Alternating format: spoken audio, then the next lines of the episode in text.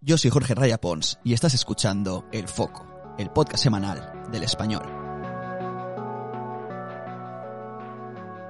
Hay datos que si son difíciles de entender, imagínense si son difíciles de analizar. Aquí va uno. Seguro que lo han oído a lo largo de la semana. En enero, hace seis meses, España solo importaba de Rusia el 10% del gas que consumía. Es decir, le comprábamos más gas a Estados Unidos, Argelia o Nigeria que a Putin. Por eso nos decían nuestros gobernantes que no nos preocupáramos, que el problema lo tenían otros países, pero no España. Sin embargo, aquí viene el giro de guion, por alguna razón que tampoco la ministra Teresa Rivera acierta a responder, Rusia pasó a ser nuestro segundo proveedor. Es decir, durante los meses de guerra en Ucrania, mientras España respaldaba el embargo total del gas y el petróleo ruso, mientras presumía de enviar armas a la resistencia ucraniana, mientras ocurría esto, Rusia escaló posiciones en nuestro ranking particular, con sigilo, sin descanso, hasta situarse justo detrás de Estados Unidos, porque Rusia ya nos suministra el 25% del gas que consumimos. El 25%. A esto se suma, lo introduzco como detalle, luego se entenderá, que España es el cuarto país europeo que menos armas entrega a Ucrania. Eh, lo que hemos proporcionado equivale a un 0,5% de nuestro presupuesto anual de defensa. Con esta información sobre la mesa, amigos, entra mejor la intervención del presidente del gobierno, Pedro Sánchez. Esto dijo en el pasado debate del Estado Quiero de decírselo a, los a los- a todos los españoles, hay ahora mismo militares, eh, civiles, mujeres, hombres como nosotros, europeos, combatiendo y muriendo en las calles de Ucrania. Aunque nuestros medios de comunicación ya apenas le, dedican, le dediquen portadas o incluso nosotros en nuestras conversaciones de bar, en las oficinas o también en las conversaciones familiares, ya no hablemos de la guerra, como hablábamos al principio. La guerra continúa. Y los ucranianos lo que están haciendo es luchar por su nación, pero también están luchando por nosotros. Están luchando por el destino del pueblo ucraniano, pero también por el destino de Europa. Lo están haciendo para defender su soberanía, sus derechos, pero también nuestra soberanía y nuestros derechos, nuestra seguridad y nuestra democracia. Y precisamente por ello, las demás naciones europeas tenemos un deber moral que cumplir. Como decía, justo en el momento en que nos estamos diciendo que es necesario cortar de raíz nuestros vínculos con Moscú, mientras el autócrata Vladimir Putin siga en el Kremlin, o al menos mientras siga bombardeando las ciudades de Ucrania gracias a nuestros euros o rublos, justo en ese momento las compras de gas ruso crecen, a pesar de que nos desgarremos las vestiduras porque lamentemos que Putin eh, use la energía como otra arma de guerra. Y convendremos que esta estrategia es un desastre y no solo desde el punto de vista ético, que se lo pregunten sino a los alemanes, a quienes han cortado el suministro durante 10 días, sino de manera definitiva. Y sorpresa ninguna, decir verdad, pero justicia poética un rato. Todo esto parece un plan perfectamente medido por Putin. Putin intuía que las sanciones llegarían y golpearían con dureza a su economía, pero también sabía que su poder en casa no se resentiría, que podría compensar la pérdida del mercado alemán o el italiano con el chino y que está mejor preparado para soportar una guerra económica que la Europa democrática. Y ojalá me equivoque, pero Putin nos conoce mejor de lo que nos gustaría y parece que algunas potencias occidentales ya están recogiendo cable, o al menos se están pensando ya dos veces la conveniencia de mantener o ampliar las sanciones contra su régimen. Entre ellas, para sorpresa de nadie, está Alemania. Fíjense en la noticia que llegó a oídos de Zelensky y que no le alegró precisamente.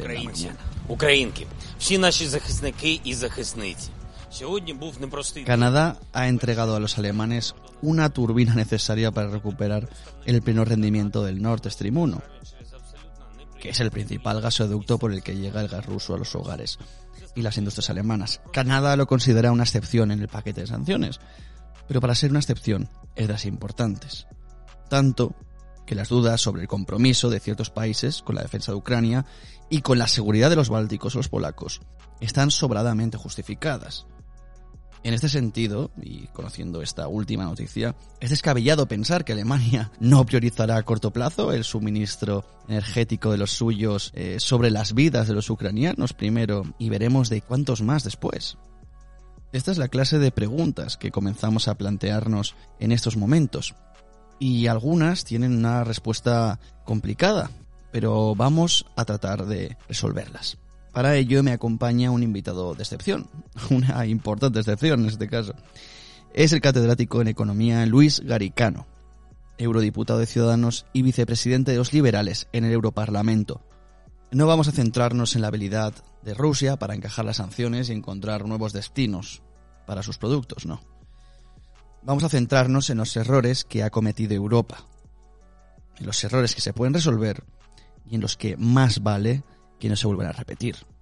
Porque hay mucho en juego y como pronto descubriremos, no solo está Rusia en esta partida.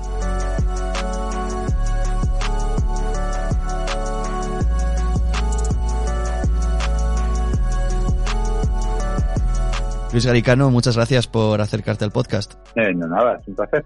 Eh, la pregunta fundamental yo creo que es esta. ¿Están aplicándose las sanciones tal y como estaban previstas? Bueno, hay algunas sanciones que se están aplicando que tienen que ver con, con los oligarcas, que se están aplicando con fuerza, que tienen con las importaciones por parte de Rusia de productos avanzados de tecnología, que también se está aplicando bien. Lo que realmente falta es la energía y el, o sea, el gas y el petróleo, sobre todo en materias primas, ¿no? Eh, aquí realmente estamos un poco entre dos mundos en estos últimos dos temas, el petróleo y el gas. Hemos anunciado sanciones, sobre todo con el petróleo, para dentro de seis meses, con lo cual anunciamos que va a haber escasez, subimos el precio, él se beneficia, no incurre ningún coste y nosotros incurrimos enormes costes. O sea, esta, esta forma de hacer las sanciones nos está perjudicando. Pero las sanciones como tal, eh, ¿se puede decir que funcionan?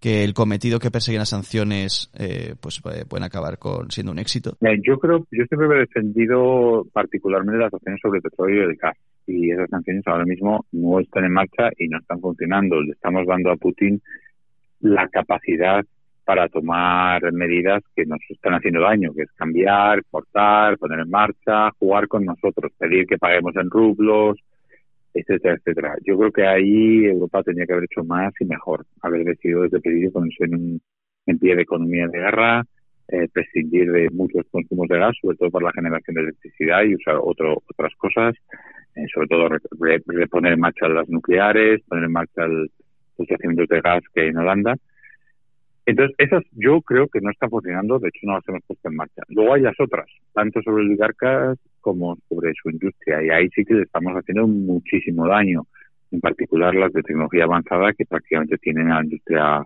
rusa parada y, y estamos viendo una caída muy, muy fuerte de la economía rusa, quizás por encima del 12 o 14% para este año.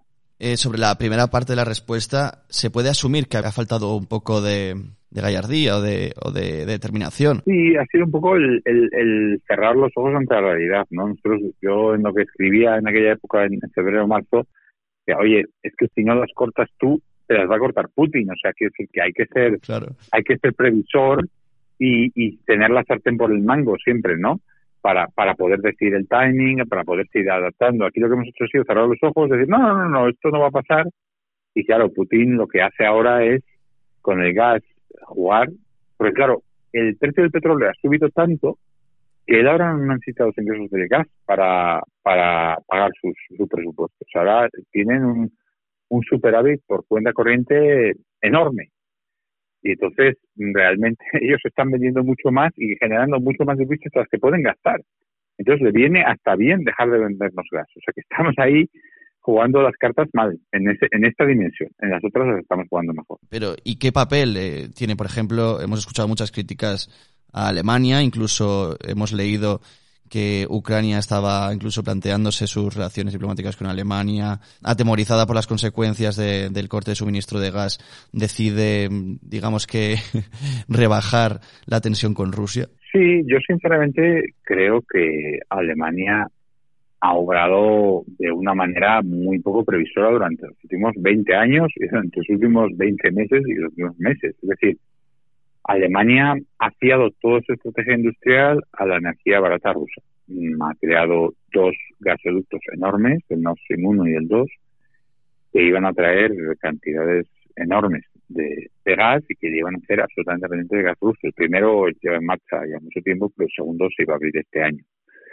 Entonces, con esa estrategia industrial, ellos tienen una industria química muy potente y esa industria química mm, realmente no es eficiente tenerla donde la tienen, porque no hay acceso a energía. Y la única razón por la que está ahí es por el gas ruso. Entonces, claro, se han creado a sí mismos una dependencia enorme y además han tenido una segunda acción terrorífica, que es el abandonar la energía nuclear en 2011. Eh, Alemania era una potencia que tenía muchos plantas nucleares, que tenía mm, una capacidad eh, estratégica autónoma para poder sobrevivir sin energía exterior y que la ha cerrado. Y de hecho, el año pasado, en diciembre, ha cerrado tres reactores más y este año está previsto que cierren tres más. Entonces, es una cosa completamente absurda, ¿no? Que es ponerte adrede en manos de tu enemigo, ¿no? A, cerrando cerrando el, la única fuente de energía que tenías, porque Alemania es un país que no tiene energía, es como Japón. Entonces, yo diría que eh, Alemania, asustada un poco por sus decisiones pasadas, ha tenido en esta crisis un comportamiento extremadamente, no te diría prudente y modostito, sino incluso negativo. todas las decisiones las toma tarde, todas las bloquea, en todas. Y claro, cuando las decisiones no las tomas bien, pues salen las cosas mal. Cuando dices, oye, vale, petróleo prescindimos de pero en seis meses. Bueno, pero es que en seis meses, mientras tanto, están subiendo los precios en el mercado mundial y, él está vendiendo lo mismo que antes, a un precio mayor. O sea, que estás haciendo un pan con unas tortas. Siempre se ha hablado de, de, de, Orbán, de Hungría, del caballo de Troya de Putin en la Unión Europea, pero ¿temes que sea esta vez eh, Alemania em, con la que le viene encima? Hemos escuchado empresarios que han dicho que, es la peor crisis, que va a ser la peor crisis desde la Segunda Guerra Mundial. Eh, ¿Crees que puede ser Alemania el que rompa el consenso? Puede ser Alemania, pero realmente son las, las potencias centrales de la Segunda Guerra Mundial las tres las que están las que están bloqueando, no son Austria, Hungría y Alemania. Las tres van de la mano se turnan, a veces es Orban el que pone el veto y se esconde Alemania detrás, a veces son los austriacos, a veces es Alemania misma. Eh, la realidad es que eh, Alemania muestra muy poco arrepentimiento por sus errores pasados, creando esta dependencia de Putin, y, y, muestra poca capacidad de acción y poca decisión para, para cortar esta, esta dependencia. ¿no? En ese sentido, sí, me temo mucho la capacidad de Alemania. Ayer siempre nosotros bromeamos con que cuando se hace una frase lo que viene después del pero eh, es lo que vale y lo primero no es, ¿no? Y aquí el presidente de Bavaria, el partido más conservador de, dentro de la coalición de la, de, la CDU, del Partido Popular Alemán, decía, sí, tenemos que estar con Ucrania, pero nuestra principal obligación es con el pueblo alemán, ¿no? Y eso ya te decía por dónde van a salir, ¿no? Van a salir por decir, oye, cuidadito del pueblo alemán, que tal que cual, y claro, les van a dejar tirados a la, primera cunata. Esa es, mi, esa es mi preocupación y espero que, no sea así. ¿no? Noto, bueno, percibo un tono eh, pesimista. Sí, me, preocupa que Europa, aquí, Estados Unidos y el Reino Unido, ante una actitud muy decisiva, sí.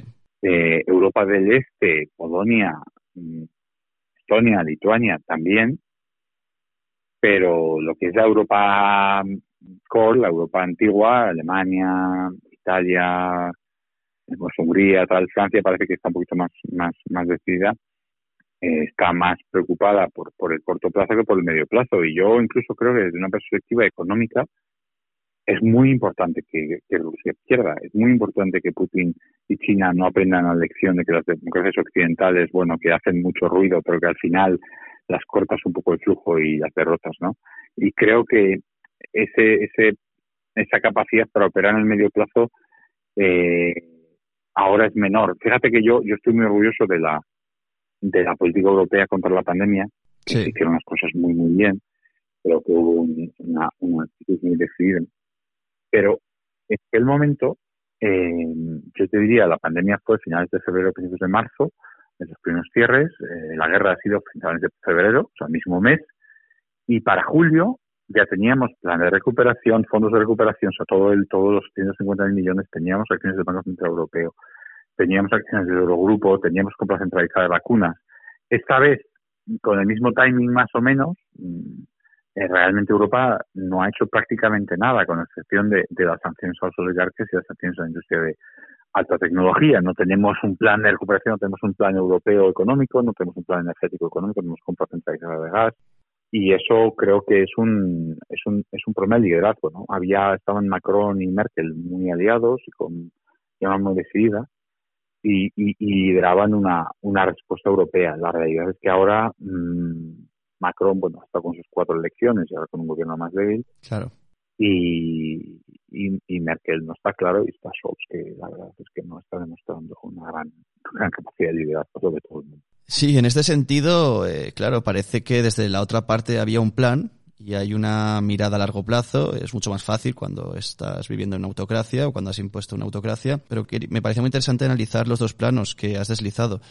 A corto plazo, da la impresión de que somos más sensibles las democracias, la Unión Europea en este sentido, a las sanciones pero sin embargo, a medio plazo me parecía muy interesante comprender por qué son decisivas estas sanciones y demostrar a Rusia, y como y lo extendías a China, que queremos defendernos, ¿no? Y que queremos nuestra autonomía y que estamos dispuestos a, a defender nuestra dignidad, pues si nos ponemos un poco medievales. Totalmente. La, la, la opinión que tanto el Partido Comunista Chino como las autocracias rusas tienen de Europa y del oeste en general es que que somos débiles, que la opinión pública nos, nos, nos hace débiles porque la gente cambia de opinión, pierde atención. Y es, es, es muy importante mostrar que están equivocados. El principio de la guerra en ese sentido ha estado muy bien, hemos mostrado mucha unidad y es importante mantenerla. Mm, ¿Seremos capaces con la inflación, con los altos precios de energía, de mantener esa unidad? Espero que sí, pero va a ser más difícil, claro el espero no. claro, es, es muy desiderativo, ¿no? El... Yo creo que va a depender de nuestros líderes, va a depender de que la gente le expliquen los costes y los beneficios, le, expliquen por qué es muy importante que hagamos lo que estamos haciendo, que seamos conscientes todos de, de lo que está en juego y que seamos conscientes de que tener una potencia agresiva, envalentonada, por habernos hecho ponernos de rodillas a las fronteras de Polonia, no es económicamente preferible. Que eso, incluso económicamente, no solo por razones de seguridad, va a crear una incertidumbre en Alemania, en Polonia, en Europa, y una escasez de inversión y un miedo que nos va a dar un, problema muy, muy largo, muy grande de todos modos. O sea, que la alternativa no es, oye, vamos a volver a lo de antes, ¿no? Esta, alternativa no existe, en mi opinión. Una pregunta y, no te quiero robar más tiempo porque agradezco mucho este espacio que has dedicado. ¿Cómo lo viven en ciertos países, eh, en los bálticos, eh, los polacos, que sí que han mostrado una gran determinación y que viven la guerra ucraniana como suya?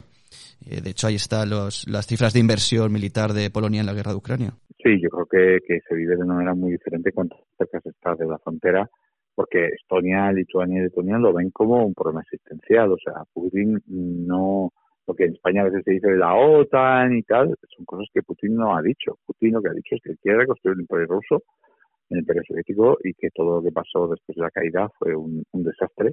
Y en ese sentido afecta, este, este argumento afecta directamente a, un país como Estonia o como Letonia, que evidentemente tendría que pasar a ser esfera de influencia rusa y que realmente los rusos si nos ven ceder, pues, pues tendrán que tomar. Vamos, o sea, la, gente lo que tiene que entender es que Rusia es un pigmeo económico, es una economía del tamaño de España. Sí. Y es un gigante militar. Entonces, desde el punto de vista de Putin, él tiene que usar las armas que él tiene. Y las armas económicas no las tiene. Entonces, él lo que va a querer siempre es estirar el gordo con militar. Y eso es lo que tenemos que parar ahora. Garicano, muchísimas gracias por pasarte por el podcast. Un placer, encantado de estar.